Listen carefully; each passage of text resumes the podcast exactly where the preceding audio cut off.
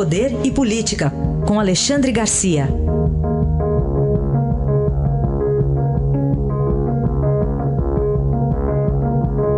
Alexandre, bom dia.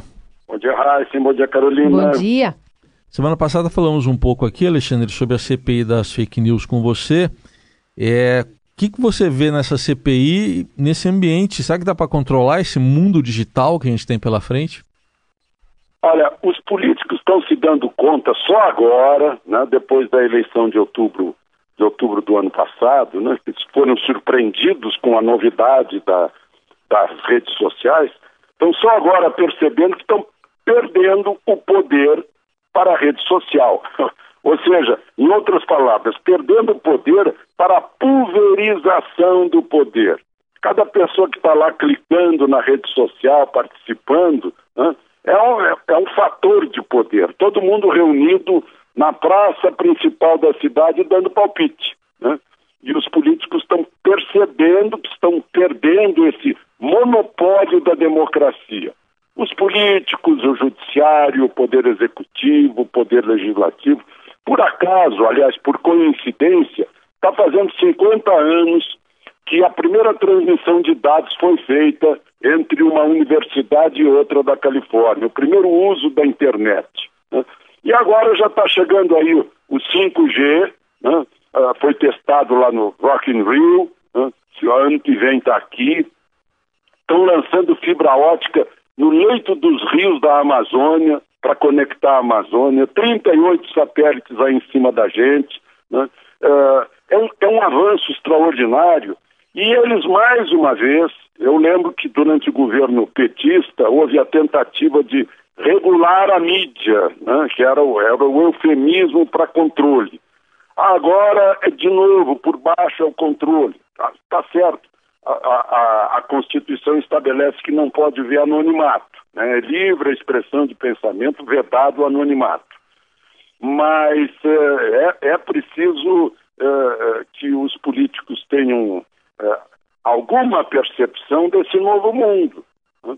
Esse novo mundo digital que é um, um, novo poder, o poder de quem tem os dados, o poder uh, não é mais o, o, o, monopólio, o Estado já tem um monopólio uh, da distribuição da renda. Né? Ao, ao tributar tanto as pessoas, ele concentra a renda nele mesmo para se sustentar e está percebendo que o controle do pensamento esse foge do Estado, o controle da vontade popular está fugindo do Estado, já fugiu, né? graças às redes sociais. Eu acho que está chegando um novo tipo de democracia aí, a democracia digital. Alexandre, o que, que a gente pode dizer sobre 2022 já em 2019? Bom, o, o, a história é a seguinte: se for como o governo está tá apostando e como os números estão mostrando, está né, tá havendo uma recuperação, uma volta. Né? Depois da maior recessão da história, o crescimento agora começa a surpreender, já, já não será tão pouco quanto se imaginava, juro lá embaixo, reação da indústria, indústria entrando em 4G, empreendedorismo forçado pelo, pelo desemprego. Né? Mais de 4 milhões de pessoas estão virando uh, empreendedores independentes, autônomos, né? em outras palavras. Então está mudando. Dezembro, o ano, o mês das compras, vai significar um reforço nisso. Depois, se disparar a economia, né? a gente está vendo a Bolsa, o movimento da Bolsa, os investimentos, nós vamos ter agora, dia 6, o leilão do pré-sal. Né? Se houver aquela história do é a economia estúpido, né? e a economia começar a deslanchar, né? a oposição percebeu esse movimento e sabe que se a economia começar a deslanchar, traz a política a reboque. Né? O, o apoio, ou o aplauso, ou a aprovação do governo a reboque. Então a decisão pode ser agora, né? mostrando as falhas do governo, tem que ser mostradas agora, porque depois a economia pode atropelar tudo e ficar ensurdecedora. Essa, essa é uma situação que eu estou vendo nesse momento, né?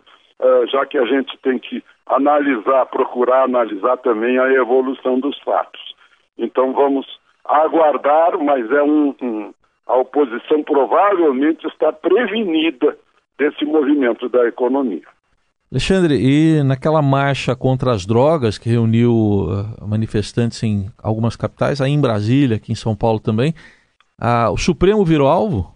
Pois é, é mais uma contra o Supremo, né? As pessoas, ontem eu ouvi os slogans dessa marcha contra as drogas, uh, são bem fortes contra o Supremo, né? alegando que o Supremo está tratando, está atropelando as coisas, que não vai encontrar na Constituição nada que libere droga, né? que há capítulo de proteção à família, etc., e que antes disso deveriam liberar, sim, a educação, a saúde, a segurança pública, né? porque do jeito que as coisas uh, estão, uh, o, o, a liberação das drogas iria atropelar, iria abrir portas para drogas mais fortes. Né? Foi um movimento muito preocupante. Eu ouvi muita coisa nesse, nessas manifestações que me preocuparam a respeito do crescimento das drogas. Eu achei um artigo meu de 1985 dizendo que a juventude na época, depois de visita a escolas, estava perplexa sem saber o que fazer em relação a esses novos assuntos que eram oferecidos pela mídia, pelas novelas, né? Uh, e, e, que não sabiam qual o caminho. E de lá para cá, as drogas se expandiram muito no país, criaram um tipo de crime, o, o traficante, com todas as suas, as suas ramificações, né? fornecimento da droga e a entrada da droga nas escolas. É um assunto preocupante que tem que ser considerado. Análise de Alexandre Garcia, que volta amanhã ao Jornal Eldorado. Obrigado, Alexandre. Até amanhã. Até amanhã.